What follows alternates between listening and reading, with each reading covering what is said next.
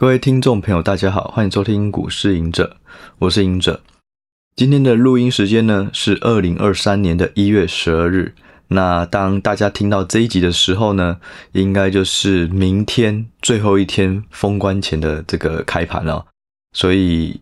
封关之后呢，其实大家时间可能就会比较多。那今天我们的主题呢，主要有两个。一个是我整理了一些在 Press Play 平台上面，嗯，有一些用户呃问我们的问题，那我觉得这些问题问得还蛮不错的，然后也有一些知识含量可以分享，所以就在过年前分享给大家。那第二个主题呢，就是因为过年嘛，那我们也没有什么东西可以送大家，所以我们就会公开呃五篇文章，我认为这五篇文章。大家如果有时间可以充实的话，应该可以学到蛮多东西。那这五篇文章呢，也就是 PP 上面我认为比较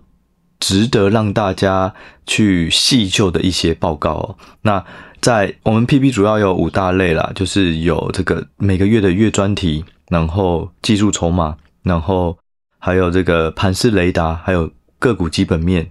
那最后就是操作想法。那这五篇呢，这五大类的文章，我我都会挑一篇我觉得还不错的文章，然后分享给大家。那会是限时公开，不过这个限时公开，因为想大家过年如果没有事都可以看，所以我们会开放到一月二十九日，也就是整个过年，只要有时间呢，大家都可以来看这些文章哦。那我先简单讲这五篇文章的内容是什么，那有兴趣的人就可以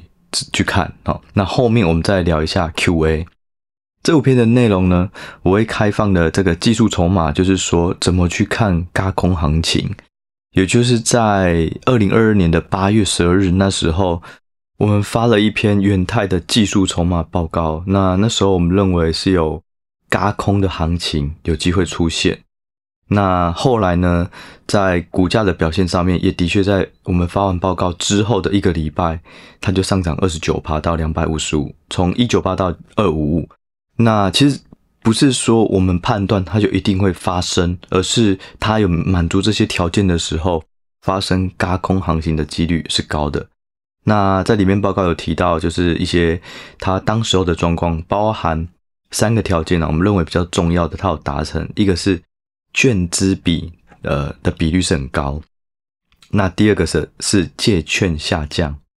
那第三个就是三大法人买超。这三个如果结合起来，都很有机会，不管任何个股啦，都很有机会会有一个轧空行情。什么意思？就是说，券资比的话，就是融券跟融资两个相处，所以券资比越来越高，就代表放空的散户放空的比率是比呃，应该是说散户做空的比率是比散户做多还要再增加。那散户往往在比率上面都代表是反向的，所以当券资比越高，就代表散户非常的想放空它，非常的对这样这样股票非常的悲观，想要放空它。那所以代表这个就是一个正面讯号。第二个呢，但是借券下降就代表是法人他没有要放空了，所以他一直在回补，所以借券才会下降。也就是说，散户看空，可是法人没有再看空了，慢慢转多。那第三个更重要，就是三大法人买超。如果就当三大法人买超，通常这个轧空行情就会是法人去轧空散户。哦，所以有这三个条件出现的时候，我们认为其实大家就可以留意会不会出现轧空行情。好，那这就是第一篇分享的报告。第二篇分享的是月专题，因为我们每一个月都会有专题，包含呃电动车啊，或是像。呃，十二月的时候，就是以这个呃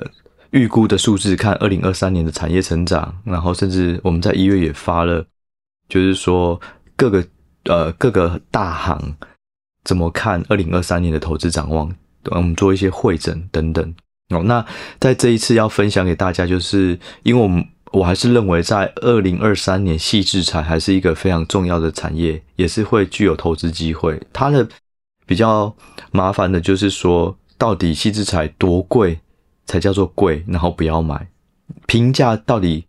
多高是合理，多低是超跌。我认为这个东西是比较难去掌握。可是就以基本面来讲的话，其实回归基本面，矽智财的成长力道大，进入门槛高，那我认为它还是一个不错的产业。所以我会在呃这个分享文章里面分享给大家这个矽智财的月报告，也就是整个矽智财的产业链到底是什么，里面有哪些相关公司。那我认为这篇的含金量也很高，所以大家可以去看哦。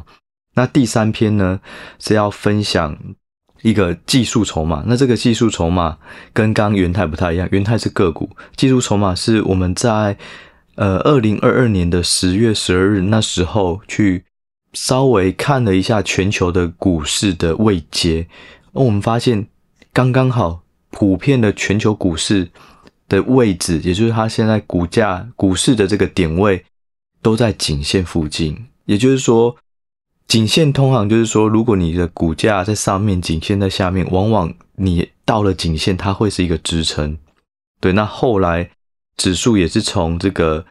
当时候的发报告那天的一三零八一点，后来一个月就涨到一四五零零点，然后刚当然也有巴菲特的帮忙。不过就是从这篇文章，大家可以去看一下怎么找颈线。好，那第四个呢，在盘式雷达的部分呢，呃。提供的是在去年底十二月二十六日的时候，有一个选择权的异常。其实我刚刚提到的那个呃出现颈线，在上一篇要分享的那个技术筹码的出现颈线，它大喷，除了大巴菲特有大买以外，另外一个就是选择权，当时候也有异常。在指数台指跌到一万跌破一万三的时候，突然有非常多的。选择权的这个期指的买权大买一万四千点，也就是说现在才一万三不到，但大家却是大买一万四千点，后来就造成了一波大的行情，涨到一万四千五以上。那我们现在要分的分享这一篇盘式雷达，也是出现同样的事情，也就是说指数从接近一万五一路跌到一万四的时候，突然又有出现一万五千点的买权。期指的买权，然后后来就是这几个礼拜也验证了，那时候从低点一万四又一路上涨，谈到一四八五零以上，对，所以就是说，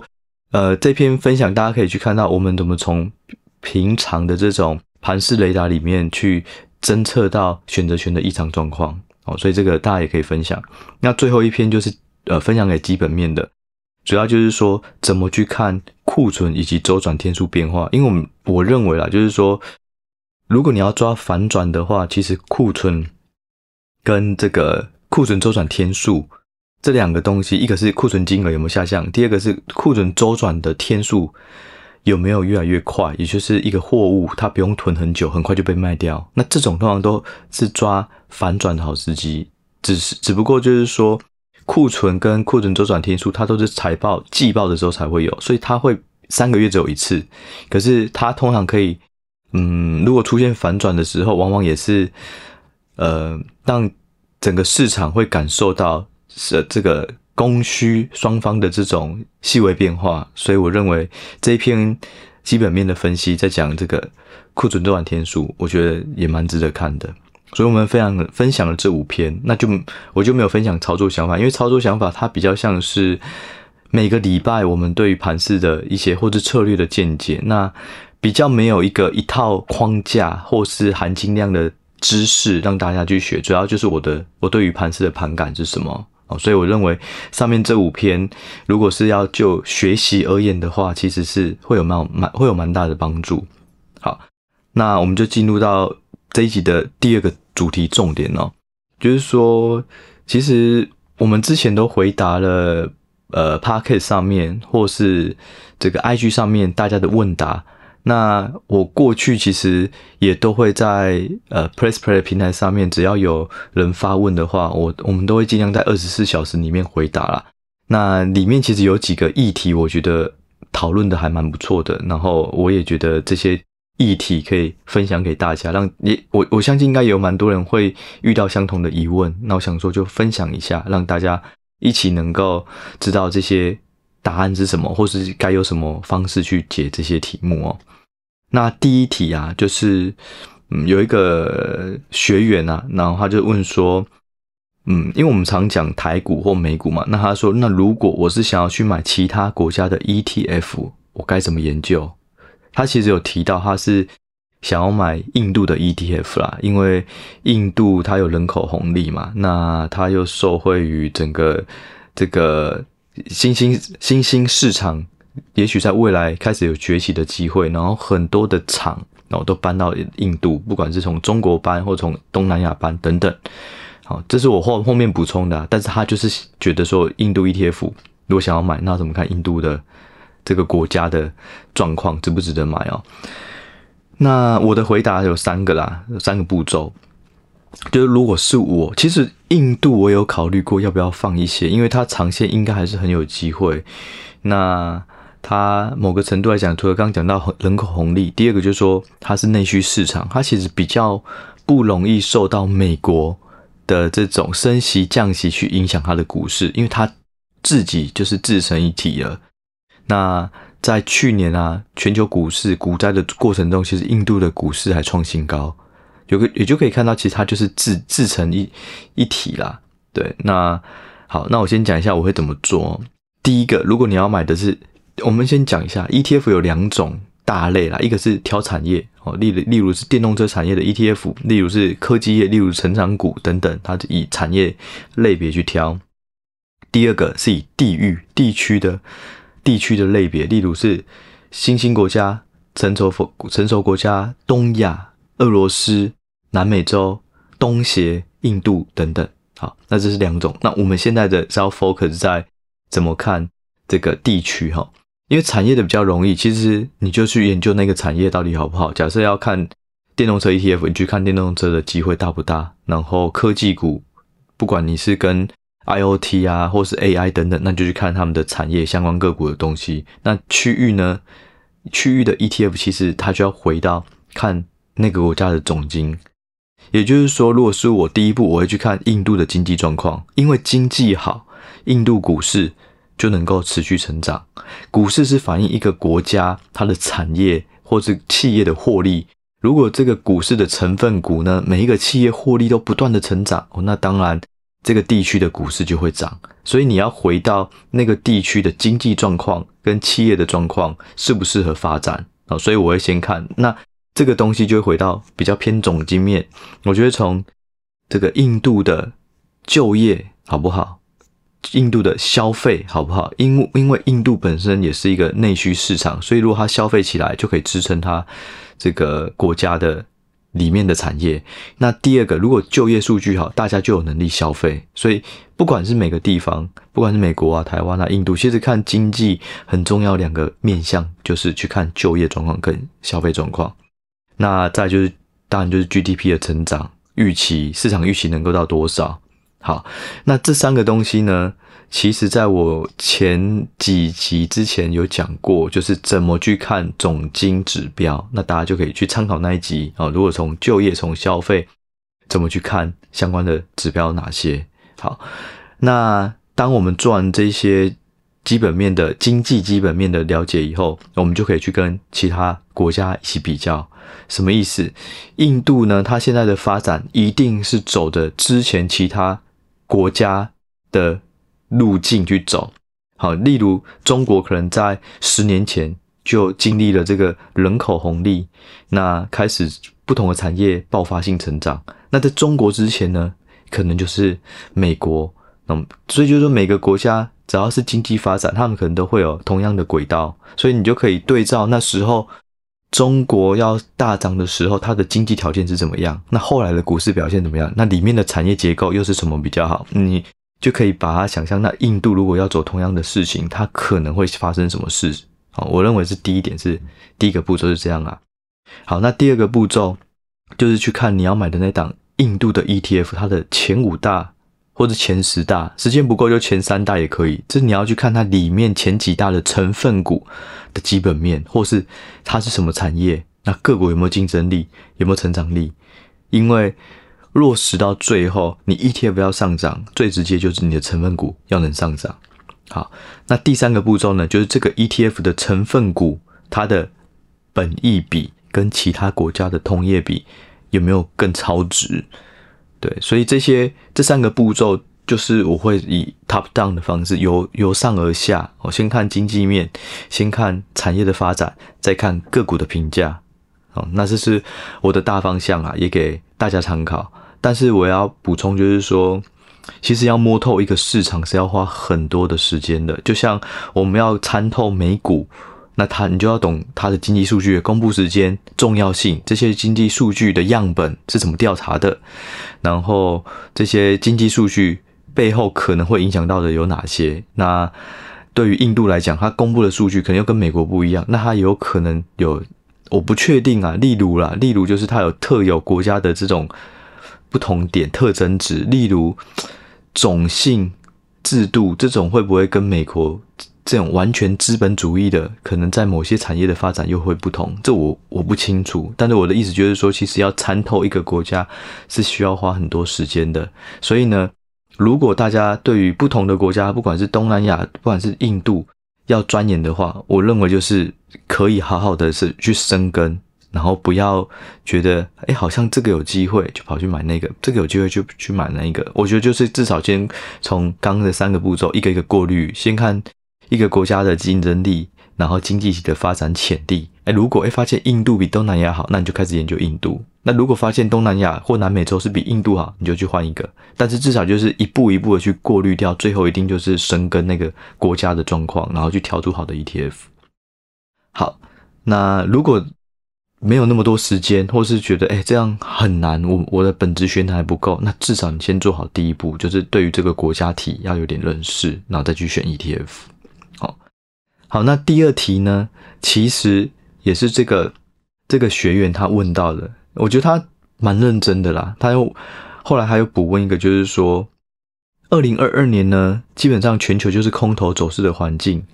那如果是相对的市抗跌的市场，是不是意思就是说，如果在二零二二年都能抗跌了，如果二零二三、二零二四年反弹的时候，这种已经抗跌的，它还能够在反弹的时候涨更多？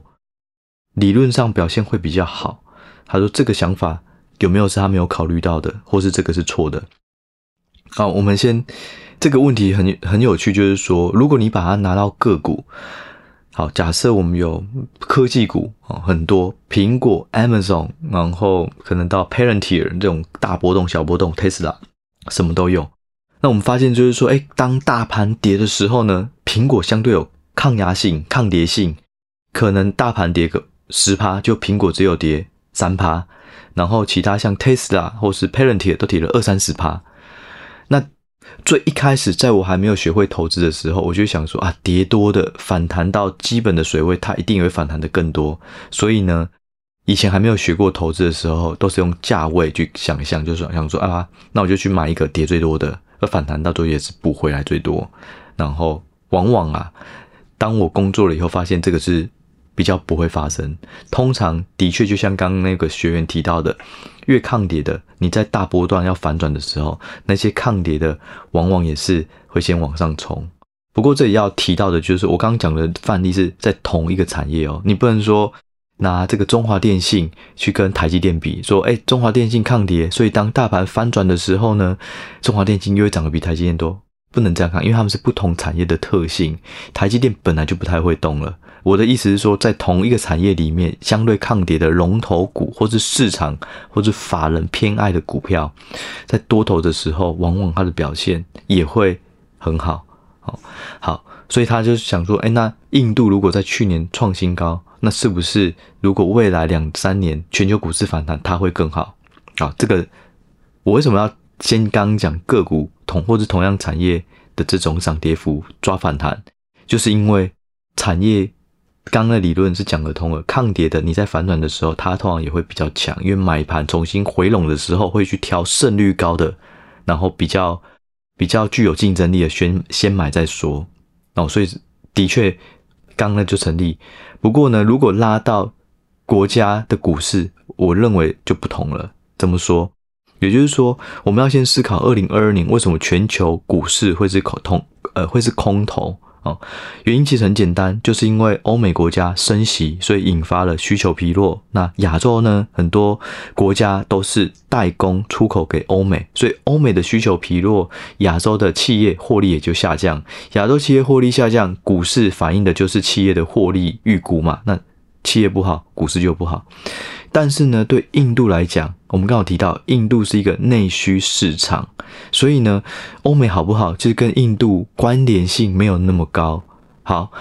所以当二零二三年、二零二四年，假设欧美的需求回温了，那其实这件事情跟印度也没关。所以欧美如果大幅的反弹，然后亚洲国家国家的这种企业开始出口给欧美国家，帮忙代工的订单大增哦，那当然就会带动亚洲跟着涨啊，所以跟印度就不一定是说二零二二年抗跌的股市，在二零二三、二零二四反弹的时候，它还能涨更多。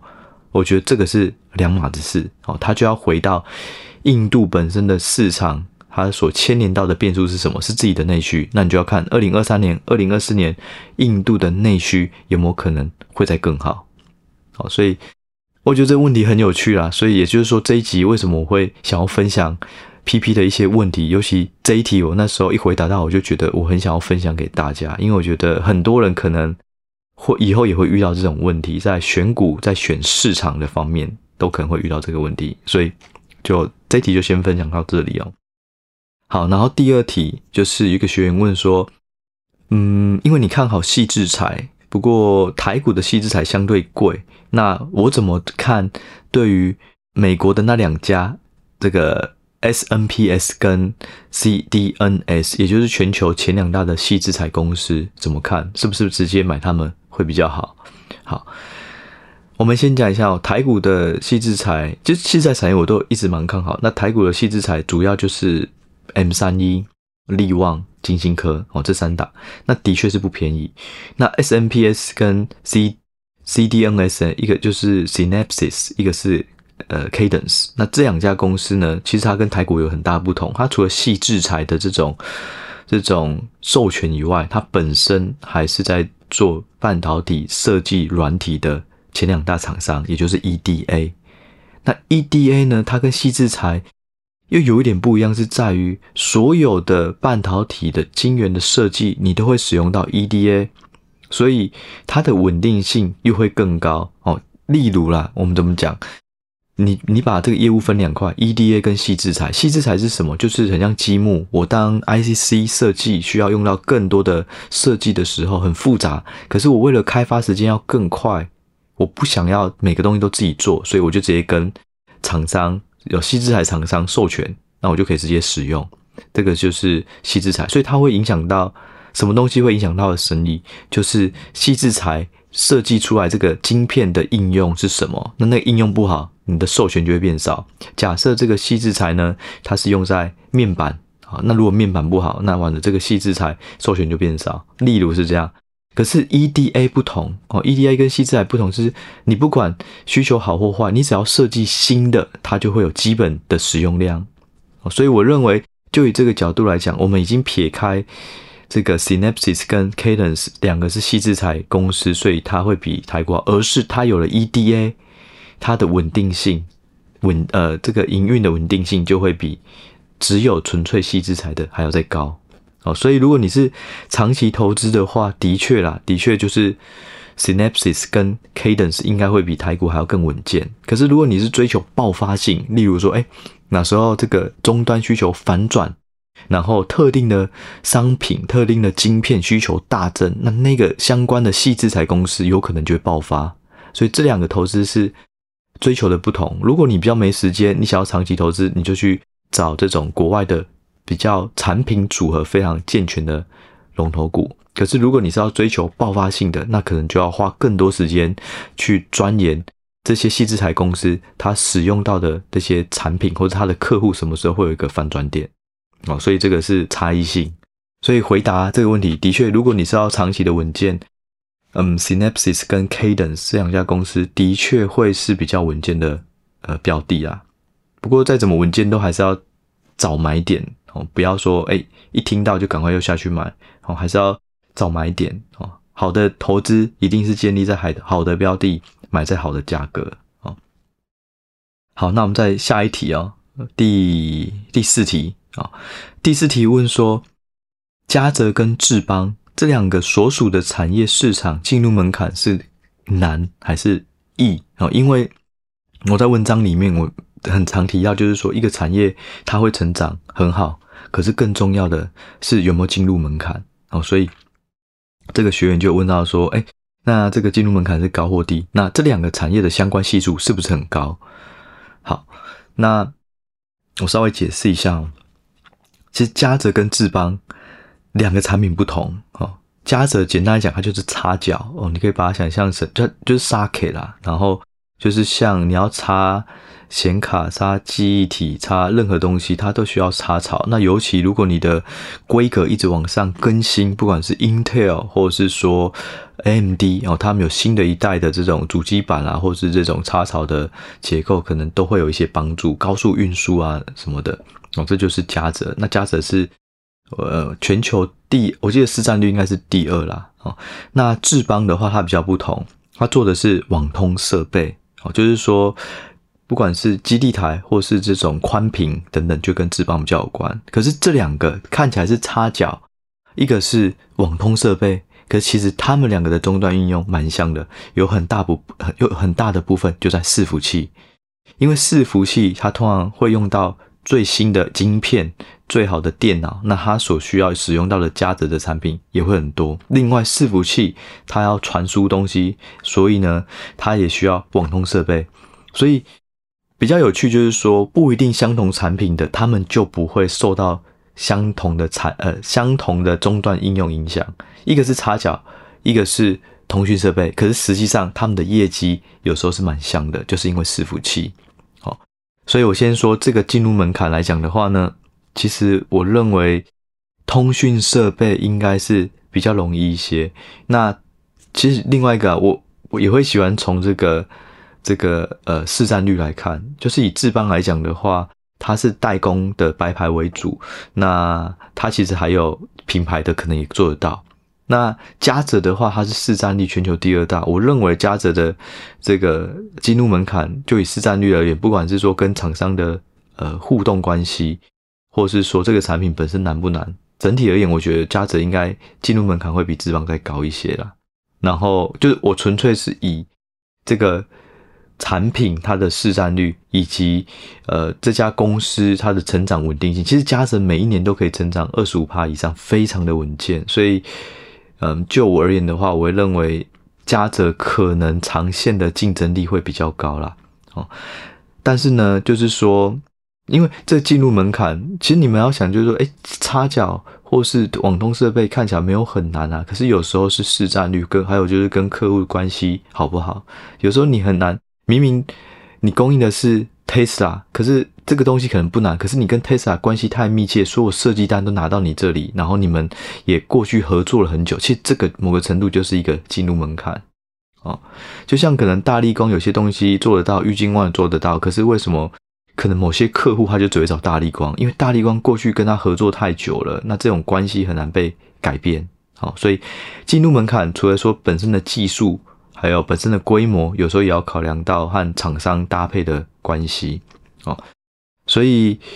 呃，就我而言的话啦，这个进入门槛，我认为嘉泽应该会在长线竞争力会再高一点。那这两个产业的相关系数是不是很高？是，是很高，因为都跟伺服器有相关。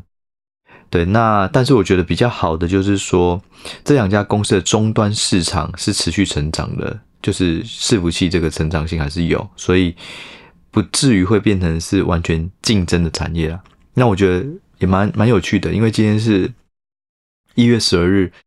最近呢，就是我补充啊，就是现在有听到一些讯息，还有一些报告，就是说伺服器一直在下修，然后甚至认为是可能会变成是衰退，整个 server 产业会衰退一个 percent。然后今天 HSBC 也对嘉泽降频，对，那但有比较有趣的就是说降评了以后，反而是有低，然后慢慢收敛上来。所以我认为有可能啊，有可能短期只要利空再出来，股价不跌，也许是一个长线可以布局的机会啦。啊，因为我认为伺服器它下修，但是所有的企业，我以前常强调，就是所有的企业云服务的，它都需要伺服器，然后它也只是一笔预算，它跟个人消费比较不同，所以它应该就算下去了之后，还是会再上来。所以对于好股票、好公司，其实就是要找机会、找长线的买点。对，那其实，在前一阵子我们也有提到，就是说。在伺服器来讲的话，短期是有一些疑虑，不管是 Google 或是 Facebook，它的这个新的资料中仓储、资料仓储都延后了。对，所以，但是就是说，当所有人开始一路看坏这个市场，大部分人都悲观的时候，那也许最悲观的东西下来，它可能股价已经有这个有防御性了，或是打预防针了。那那时候搞不好，如果它是一个长线好的。个股其实反而是要找买点，就跟台积电一样。当所有人都不看好台积电的时候，就算每天买，都还会再赔，还会再再被凌迟。可是撑着不会太久，市市场气氛只要一反转，就突然觉得，哎，那时候怎么买太少？对，所以我认为今年应该会有很大的波动。二零二三年，然后不管是伺服器，不管是半导体，有可能是往上往下都有可能。然后不管是 ABF，可是只要找到机会，一定会有很好的报酬。在今年，所以今年选股大家一定要多留意。好，好，那在最后一个问题，就是有一个学员说，因为我都有说利率，如果是二零二三年见顶，二零二四年会降息，有这个机会的话，那债券应该不错。所以有人问说，哎，在利率那边呢、啊，是因为他们有接过接触过债券，不太了解为什么终点利率确定以后就会影响债券的价格。好，我们先讲，就是说债券的价格要上涨，就是利率要下跌。债券的下价格如果，嗯，我们可以想象，如果利率是上涨的，也就是说我原本买的是三趴的债券，好了，就是一年我可以收三趴殖利率，结果呢，没想到这个利率。应该说，第我收债券三趴殖利率的时候，因为它会承担一些风险，然后我的定存呢只有两趴，所以债券多一趴，所以我债券锁住了。好，假设假设这三趴的殖利率的债券是二十年的，好，我就是锁住了。好，然后那时候相对应到的利率是两趴，可是好巧不巧，类似发生去年的事情，美联储大幅升息，结果发发现说原本的利率只有两趴，升到五趴了，那。你根本不用做任何事情，你光定存就有五趴，那原本的那个三趴的债券，子利率的债券是不是就不值钱？因为你有一点风险，结果你也才领了三趴，所以那二十年就被绑住了。那你要卖怎么办？没有人要买，所以它价格就会下杀。所以为什么债券的价格会跟利率相反？就是因为债券价格买了，你就是锁到最后了。所以当如果你好，我们举反例，假设你债券价格呃，殖利率是三趴，二十年，然后那时候利率市场利率只有两趴，定存利率只有两趴，后来发现大幅降息，你原本一差一趴的价差，结果利率后来跌到从两趴跌到零趴，你是不是就变成跟定存的比？你你本来就赚一趴，变成多了三趴，那这个时候债券价格就会大涨。所以债券价格跟利率就是反向关系，所以在去年美联储大幅升息了二十几码以后呢，其实债券的价格都崩盘。因为以前你会觉得三趴很高，四趴很高，就发现哎，终点利率，什么是终点利率？就是最后会升到最高的那一个总那个利率是几趴？哦，就叫终点利率，就发现。这一次的终点利率可能在五趴，可是你之前债券才三趴四趴，那你光定存就五趴了，所以就很惨。可是呢，当终点利率确定以后，那债券价格它就有可能会开始反弹了，因为大家会知道，现在你要想哦，当你的利率在两趴的时候，你发行的债券发行三趴的债券，跟利率到了五趴的时候，你发行的三趴的债券，那时候的价格。也就会有很大的落差，因为债券价格先跌了。我我举个例啊，就是说，我们那时候债券呃利率在一趴两趴的时候，债券通常都是三趴或三点五趴。可是现在要发行的债券的利率都是四点五趴了，也就是说，它要发债的时候。它一定要搭配现在的利率状况，所以你现在假设是四点五趴，甚至如果有机会到了五趴，你就等于锁了二十年的五趴，所以以后只要利率下去的时候，你债券都能够领到四点五到五趴，其实已经是很补了。所以这时候的债券相对低点，那这时候的利率相对高点，所以当终点利率开始往下的时候，之前不呃之前比较跌很深的债券也开始会有人去留意，那是债券价格就会涨哦。假设中年利率到五趴，二零二四年降到变成两趴，那你原本的殖利率债券殖利率是三趴，然后当你在五趴的时候，没有人要去买那个三趴的殖利率，可是当你从五趴又跌到两趴的时候，你又突然觉得，诶，那三趴的其实蛮不错的，所以它价格就会反转。哦，希望大家听得懂啦，有点像在绕口令，不过这就是债券跟利率比较麻烦。其实大家不要想得太复杂，最主要就只是因为。债券跟利率会相反，可是股票没有这个东西去绑，所以股票比较单纯、比较直观。可债券其实你就想想，它就是跟利率相反，只要利率越低，或是利率有机会降息，那债券就会上涨。好，解释给大家听。最后一题我补充一下，是一个 Podcast 的问题，跟这题有点类似。那我也想要帮他释疑一下哦，就是有人问说，五趴的美元定存跟五趴的债券。这两个东西是一样的吗？然后再就是说，那五趴的股票殖利率这个东西是一样的吗？好，我先来解释哈。定存很简单，你买了，然后你定存的时间到了，你就可以解解定存。那定存你不能拿去卖哦。假设我中间我存了五趴，然后是三年期或五年期，可是我中间要钱了，我没有办法把我的定存拿去卖啊。债券不同哦，债券如果你是二十年的。可是你投资了两年了，你已经领了两次的五趴，你现在有钱要用了，你就可以把债券卖掉，它是有流动性，它是有市场。那定存没有，但是这两个就以收入的结构来讲是一样的，就是我的本金不变的状况下，我都可以领到利息。好，那但是呢，股票殖利率又不同。股票殖利率不会有额外收入，你收到的股息，它会从你的股票在还原的时候把它扣掉。假设一百块的股票，你的殖利率是五趴，当你领到这五趴的股息的时候呢，你的你的股价也会少了五块钱哦。所以就是说，股票它本身不会让你变得富有，它只是左口袋换右口袋。所以五趴的殖利率股票跟五趴的美元定存和五趴的债券是不同的。好，那债券跟